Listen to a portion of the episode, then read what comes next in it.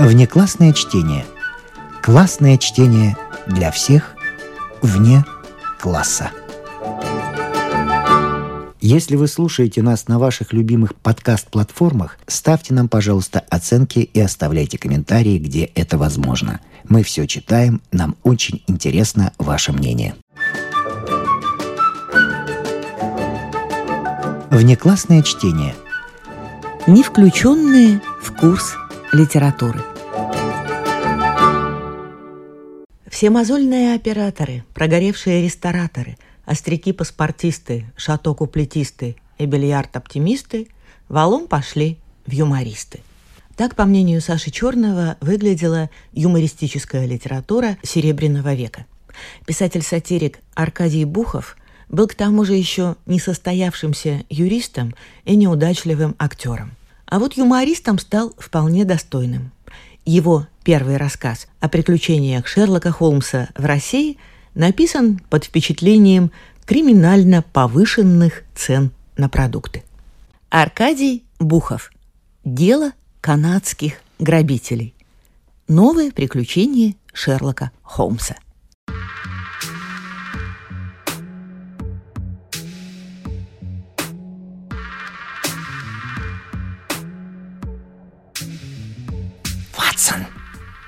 «Ватсон!» — шепнул мне на ухо Шерлок Холмс. «С этой дамой случилось несчастье». «Откуда вы знаете?» С изумлением посмотрел я на него.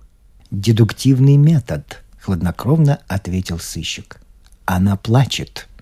«Но почему же вы думаете, что она плачет от несчастья?» Пораженный его доводами, пробормотал я. «О, мы, сыщики, должны быть внимательны ко всему, Войдя в комнату, она сказала, «Сударь, со мной случилось несчастье. Сопоставьте ее заявление и слезы, и вы поймете, что я прав». «Да-да-да», — преклоняясь перед ним, сказал я. «Сударыня», — сказал Шерлок даме, — «скажите, что привело вас сюда?» Дама приложила платок к глазам, одним усилием воли сдержала истерический крик горя и ответила «Один рубль!» Десять копеек. Наследство? Быстро схватывая ее за руку, спросил Шерлок. Украли? Отдала. Сама. Везде то же самое. Кому? Ему. Фамилию сейчас забыла. Рядом с нами. Высокий, рыжий. Записывайте, Ватсон. Высокий, рыжий. Требовал и угрожал? Откуда вы знаете? С удивлением, в котором сквозил ужас, спросила дама. «О, мы сыщики.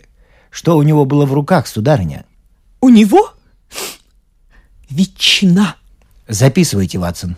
Это первый случай в моей практике. Убийство ветчины». «Докажите, что он жулик, господин Холмс», — умоляюще произнесла дама. Сделайте это ради моего малютки сына, исключенного из университета за невзнос платы, и ради моего малютки мужа, лишившегося места в кредитной канцелярии. «Сударыня», — сказал Шерлок Холмс, — «я сделаю все, что смогу».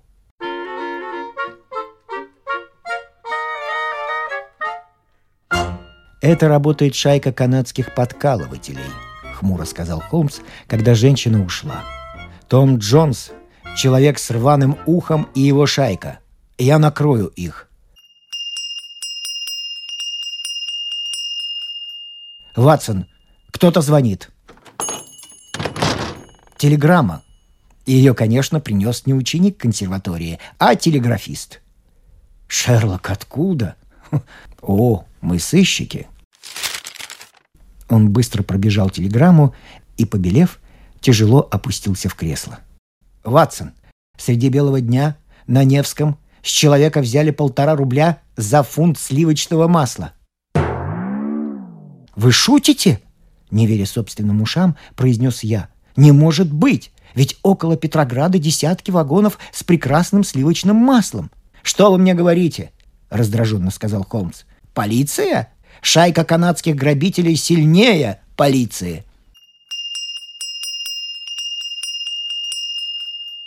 Кто-то идет, Ватсон.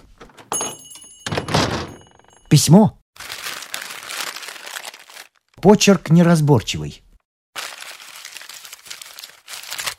Он вскрыл конверт и громко произнес. «Это пишет Джим, моя собака, которую я дедуктивным путем научил писать на почтовой бумаге. Преступление продолжается?» «Развивается, Ватсон. Бешеными шагами. Джим пишет, что он проследил за старухой, с которой взяли 6 гривен за десяток яиц.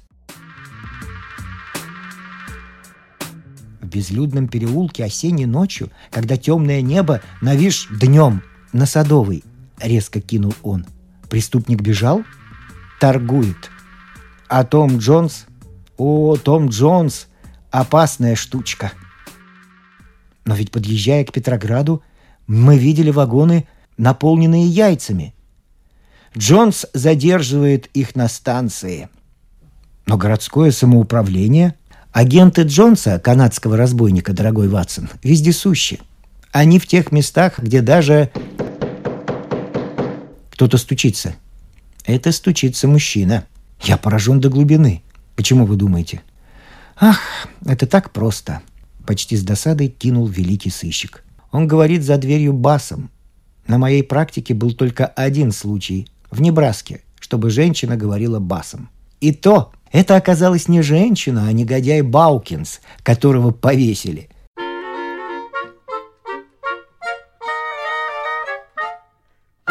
Что там? Записка. Дайте.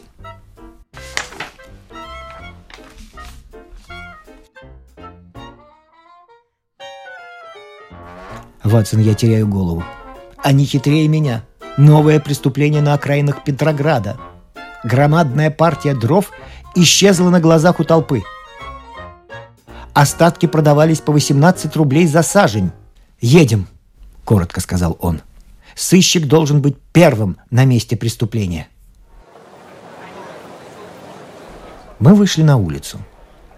«За нами следят», — шепнул мне Шерлок. «Нужно быть осторожным. Сейчас я проверю, нет ли поблизости молодцов из шайки Джонса». «Извозчик!» «Куда прикажете?» «Невский угол. Рубь!» Шерлок метнулся в сторону и оттащил меня. «Это Джек Пятнистый, один из главарей. Дальше!» Через две улицы, около какого-то магазина, мы увидели толпу людей, мрачно стоявших друг за другом. Впускали в полуприкрытые двери магазина по одному. «Здесь творится что-то неладное. В чем дело?» — спросил он у одного из толпы. «Сознавайтесь, только при этом условии вам будет дарована свобода». Тот схватился за сердце, пошатнулся и заплакал. «О, не сердитесь, я не виноват. Это очередь за сахаром». «Вы врете, сэр», — холодно сказал Шерлок. «Я знаю, что в Петрограде громадные залежи сахара. Вы врете!» «Честное слово. Здесь его продают на три копейки дороже». «Почему же вы не кричите?» «Благодарю вас. Кричали. Идем, Ватсон. Я теряю голову». Скорее!»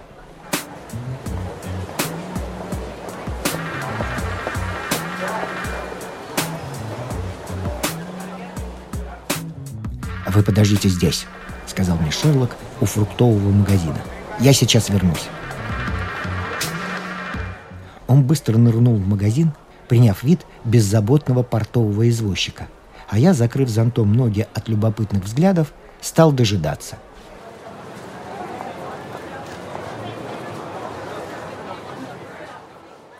Не прошло и двух минут, как Холмс резким прыжком вынырнул из магазина и глухим шепотом кинул мне. «Ватсон! Ватсон, они здесь! Они и здесь!» «Джонс? Его ребята!» Я попросил десять плохих яблок. «Сколько?» С дрожью в голосе спросил я. «Два рубля!» «Стальные наручники были с вами?» «Ватсон, Ватсон!»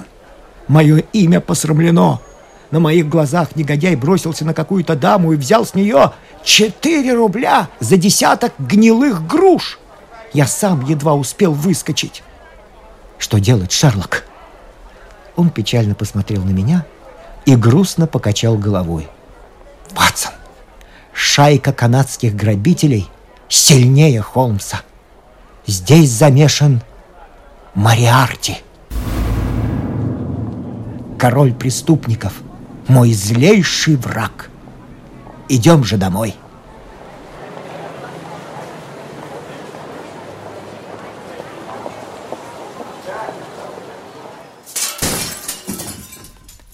Ночью мы были разбужены звоном стекол. В комнату влетел громадный булыжник, завернутый бумагой. Гибким ягуаром средних лет Шерлок бросился к камню, развернул бумагу, прочел и передал мне. «Ватсон, где мой смычок?»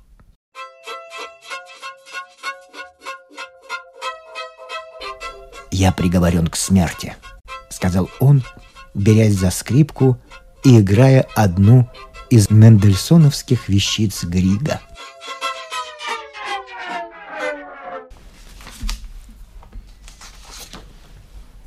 Я просмотрел бумагу. «Шерлок», — дрожащим голосом вежливо сказал я, — «вас приговорила к смерти дровяная комиссия». Это общество перекочевало из долин Иллинойса в Европу. Мне уже не раз приходилось сталкиваться с ними. Помните труп в двух сундуках на борту Оренока? Как бы в ответ на эти слова электричество потухло. Дверь раскрылась, и чья-то рука, высунувшись, прибила кинжалом к дверям маленькую записку. «Зажгите свет, Ватсон», — спокойно сказал Шерлок Холмс, — «если вас не убили». «Нет, дорогой друг, я жив», это не первый случай в моей практике, когда люди, которым не грозила опасность, оставались живы. Зажгли? Теперь прочтите. Не бледнейте, читайте вслух. Тайная организация фруктовщиков, яичников, молочников. К смерти? К ней. «Ватсон, мы должны уехать отсюда. Канадские грабители торжествуют. Здесь сила в их руках. Холмс бессилен. О, Том Джонс, мы еще с тобой встретимся».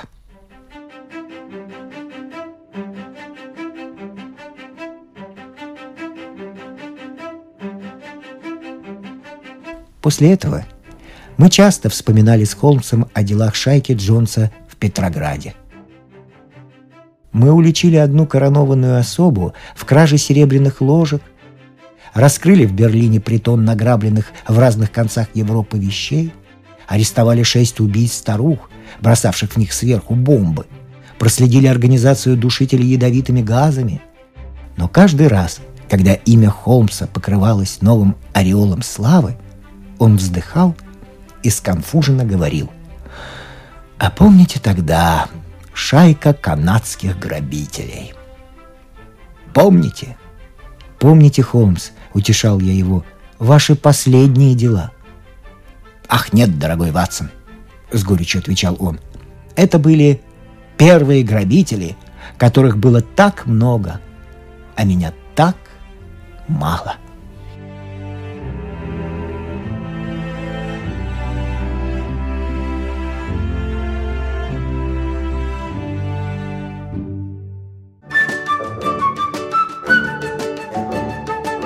Внеклассное чтение. Классное чтение для всех вне класса. Неизвестное произведение известных авторов. Если вы слушаете нас на ваших любимых подкаст-платформах, ставьте нам, пожалуйста, оценки и оставляйте комментарии, где это возможно. Мы все читаем, нам очень интересно ваше мнение. Не включенные курс литературы. Внеклассное чтение. Аркадий Бухов. Конец Шерлока Холмса. Из записок доктора Ватсона.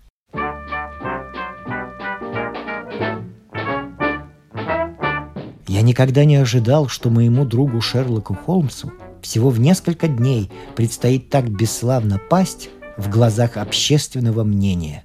Но, увы, это так – Лучше было бы моему другу пасть от предательской руки наемного убийцы, чем позволить восторжествовать над собой злейшему его врагу, профессору Мариарти. Но последний поставил на карту все и выиграл ставку.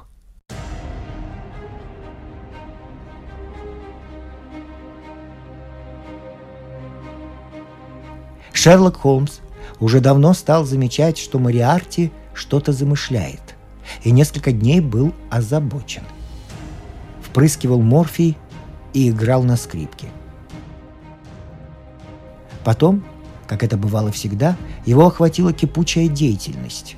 Он переодевался рыбаком, чтобы попасть на фешенебельные балы Уайт-Чепель-Сити – загримировывался старой продавщицей гнилых яблок, чтобы быть незамеченным в литерной ложе Дарлинг-Холла. Но все было напрасно. «Моя песня спета», — с грустью сказал он в один из вечеров, из предосторожности закуривая сигару с обратного конца. Мариарти задумал что-то слишком серьезное. «Вы победите, Холмс», — твердо ответил я, вставая с постели, чтобы пожать ему руку. «Вы победите!» «Посмотрим!» — загадочно произнес он. «Скоро борьба начнется!» И не меняя тона, он загадочно лег спать. Борьба действительно началась.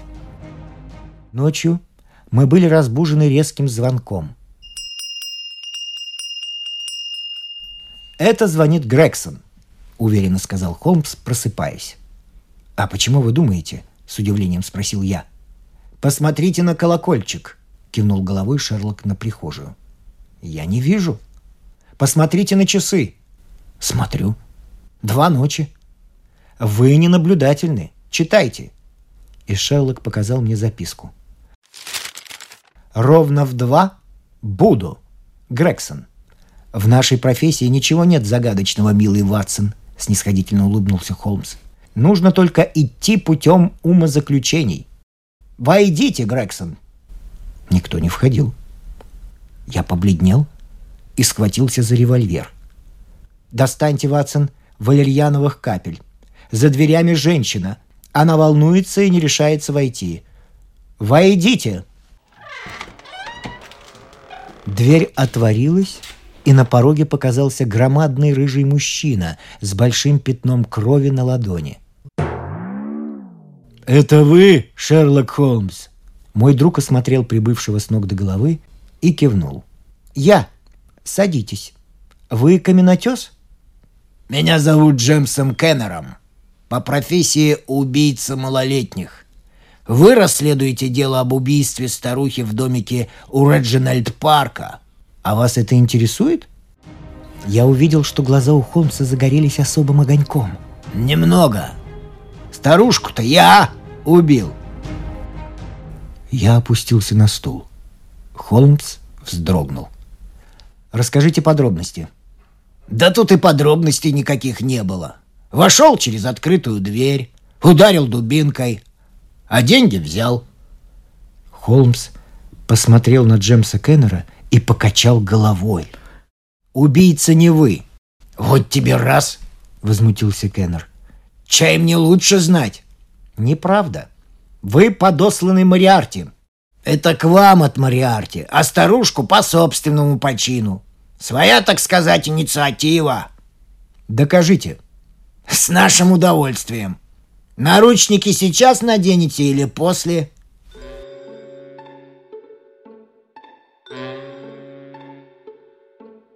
Через полчаса мы были на месте происшествия, в домике у Реджинальд-сквера. Грегсон, Холмс, Кеннер и я вошли в дом, а полицейские остались у ворот.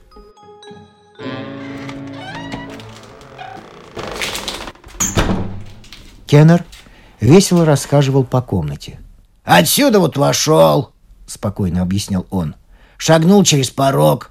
Старушка, значит, удивилась. Да от меня. Здесь вот я ее догнал и доконал по голове. «Негодяй говорит правду», — прошептал Холмс. «Кеннер, а почему вы сознались?» «Да что ж не сознаться-то? Кабы не убийство, а то дело чистое. Ну, убил и сознался». вас повесят», — вежливо вставил Грегсон. «Да, за такие дела по головке нельзя гладить», — охотно согласился Кеннер. «Повешу за старушкино здоровье». Холмс стоял хмурый. Погода в этот день была грязная, нерешительно сказал он, посматривая на пол. И вы долго ходили по улице. Это верно, дождина был здоровый, а я пешком припер. Скотина, шепнул Холмс. Все из-под рук вырывает. Ушли вы из дома через четверть часа парадным ходом. Кеннер немного помолчал, посмотрел на часы и зевнул. «Ну, а в тюрьму так в тюрьму. Время детское. Отправить еще и сейчас успеете». Когда мы вдвоем подъезжали к дому, Шерлок закурил трубку. Мариарти пустил в ход небывалое оружие. Я погибаю. Не успели мы отдохнуть от потрясения этой ночи, как через четыре дня весь Лондон потрясло известие о кошмарном убийстве в отеле «Средней козы», где жертвами пали старик-отец с одним законным и двумя побочными сыновьями. Грегсон позвонил сейчас же, как только полиции стало известно об убийстве. «Приезжайте», — взволнованно говорил он. Нас не пускает в гостиницу хозяин. Он уверяет, что он сообщник, и ему не приказано никого пускать в комнаты убитых до вашего приезда. Нужно взять револьвер, Холмс? Не берите, грустно прошептал мой друг. Он нам, кажется, не понадобится. Едемте. У ворот наш дожидался Кэп. Кучер наклонился к Холмсу и громко сказал. «Скорее, сэр! Я уходил из дома последним, едва успев покончить с младшим из семьи, и каждую минуту туда может войти полиция. Она отнимет у вас часть раскрытия преступления. Не раз нам приходилось переживать жуткие минуты, но ехать среди белого дня в кэбе, управляемым сенсационным убийцей, это было слишком.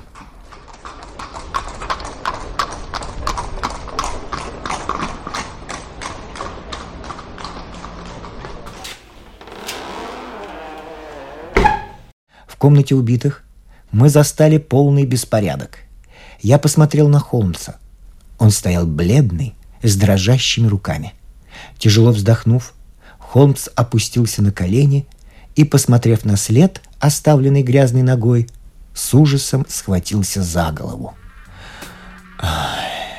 След был тщательно очерчен мелом, а около него лежала приколотая кнопкой записка – След мой. 32 сантиметра. Ботинки покупал на Бридж-авеню в универсальном магазине. У приказчика с рыжей бородой. Вильям Стрэт. Ватсон, я схожу с ума. Я с ума схожу. Мы осторожно подошли к подоконнику. На нем лежал окурок, а около окурка чьей-то неторопливой рукой было написано окурок мой, сообщника, улица Пятерых, дом номер пять, в подвале вызвать через Джима, по прозванию «Зеленая крыса», дома от четырех до шести, Самуил Брайтон, беглый каторжник. «Позовите прислугу отеля», — дрогнувшим голосом сказал Холмс, бессильно опускаясь в кресло. «А вы, Грегсон, съездите по адресу универсального магазина и допросите приказчика. Когда лакеи отеля собрались в комнату, Шерлок окинул их пытливым взглядом и спросил. «Кто был дежурным сегодня ночью?» «Я, сэр», — почтительно ответил самый молодой с неприятным хищным лицом. «Я и впускал убийц. У нас было условлено, что они придут на полчаса раньше, но они опоздали. «Долго они здесь были?» — упавшим голосом сказал Холмс. «О, нет, сэр», — ответил другой лакей. «Я все время стоял на страже, чтобы кто-нибудь не вошел. Всего четверть часа. Эти почтенные господа поумирали быстро». «Не будь я Джек Спринт, за которым полиция гоняется четыре года!» — воскликнул третий лакей. «Если кто-нибудь умирал быстрее этих молодых джентльменов!» Целью было ограбление? Отвернувшись в сторону, спросил Холмс. «О, да, сэр. В несгораемом ящике мы оставили записку, сколько нами взято денег, а также подробный адрес лица, у которого эти деньги хранятся». Через несколько минут вернулся Грегсон. Я виделся с приказчиком. Лицо, купившее ботинки, оставило у него свой адрес и просило сообщить о нем полиции. Это Вильям Стрет. «Не забудьте, что я убивал», — раздался сзади нас голос. Мы обернулись. Перед нами стоял кучер нашего кэба. «И я человек», — добавил хозяин отеля, входя в комнату. «И меня забывать не надо. Не зная я обо всем, ничего не произошло бы. Моя фамилия Бриджерс. Судился четыре раза». «Делайте, что хотите, Грегсон!» — крикнул Холмс, затыкая уши. «Мариарти издевается надо мной! Если еще пять-шесть таких убийств, мне придется открыть табачную лавку или сделаться маркером!» И с истерическими криками он бросился на улицу. «Я должен чем-нибудь зарабатывать кусок хлеба!»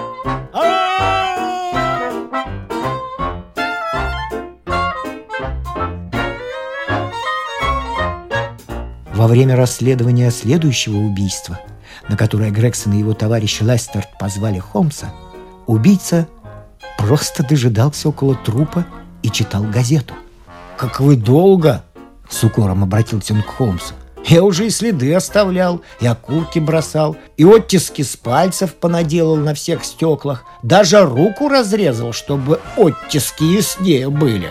А вы так опаздываете». «Подлец!» с возмущением бросил Холмс. «От себя работаешь? Или от Мариарти?»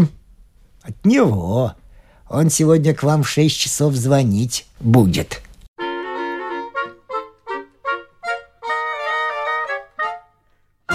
Это оказалось правильным. Ровно в шесть часов раздался телефонный звонок, и трубка едва не выпала из рук Холмса, когда он приложил ее к уху. «Здравствуйте, Холмс. Это я, Мариарти». «Я сотру тебя с лица земли!» — хрипло крикнул Холмс. «Я не арестую тебя сейчас, но когда придет время...» «Будет, Холмс. Вы обязаны, обязаны меня арестовать. Я говорю в присутствии двух посторонних лиц, хозяина булочной и какого-то футболиста что вы обязаны арестовать меня. Иначе я донесу полиции. Жду вас на 14-й аллее Гайд-парка. Приходите с Ватсоном и полицией. «Я схожу с ума», — прошептал Холмс. «Он меня преследует. Одевайтесь, Ватсон».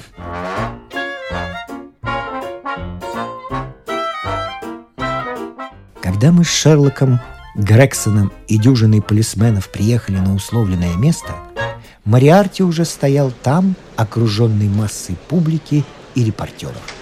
Холмс вплотную приблизился к Мариарти. «Я бессилен!»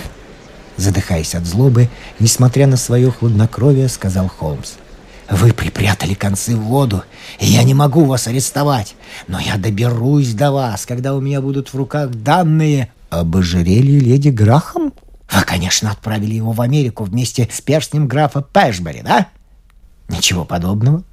И Мариарти опустил руку в карман. Вот ожерелье, вот перстень, а вот браслеты графини Анпир. И вот, кстати, и медальон убитого герцога Рококо.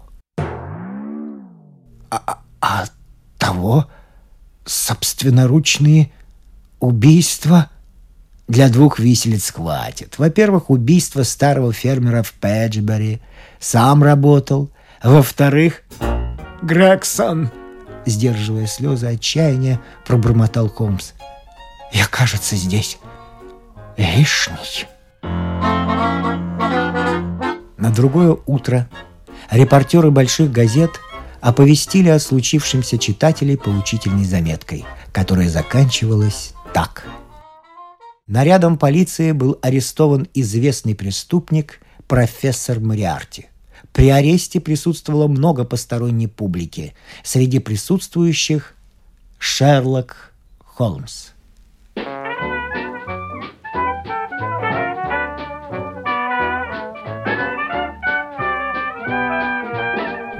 Через полгода, однажды утром, я бесцельно бродил по улицам Лондона.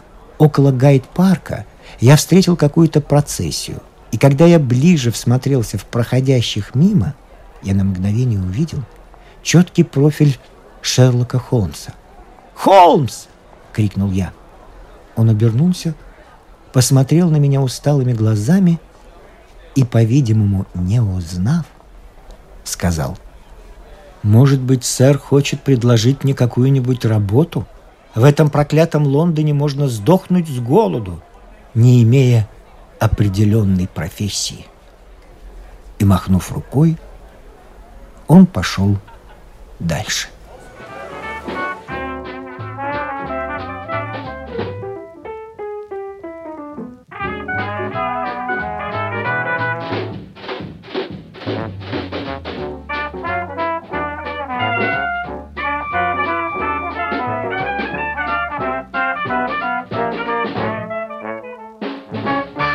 Такова печальная судьба Холмса в России. А теперь кое-что об авторе этих рассказов.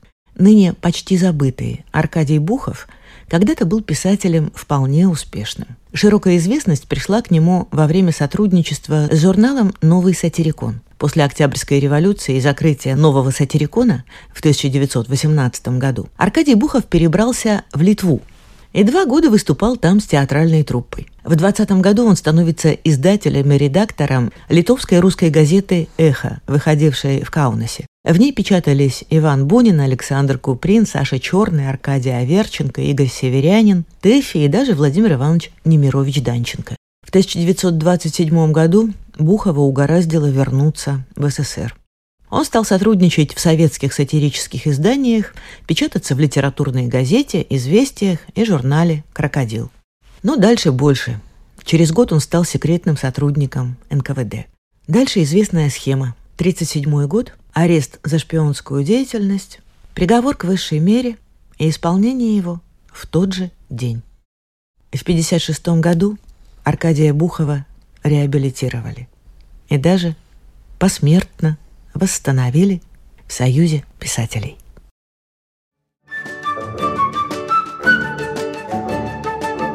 Внеклассное чтение. Классное чтение для всех вне класса.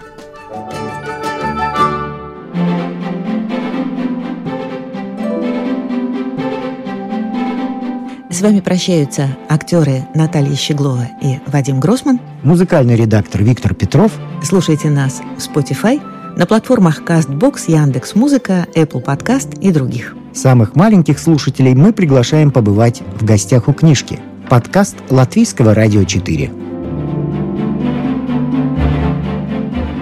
А для тех, кого интересует наша женская роль в истории, в подкасте Латвийского радио 4 звучат Истории на манжетах.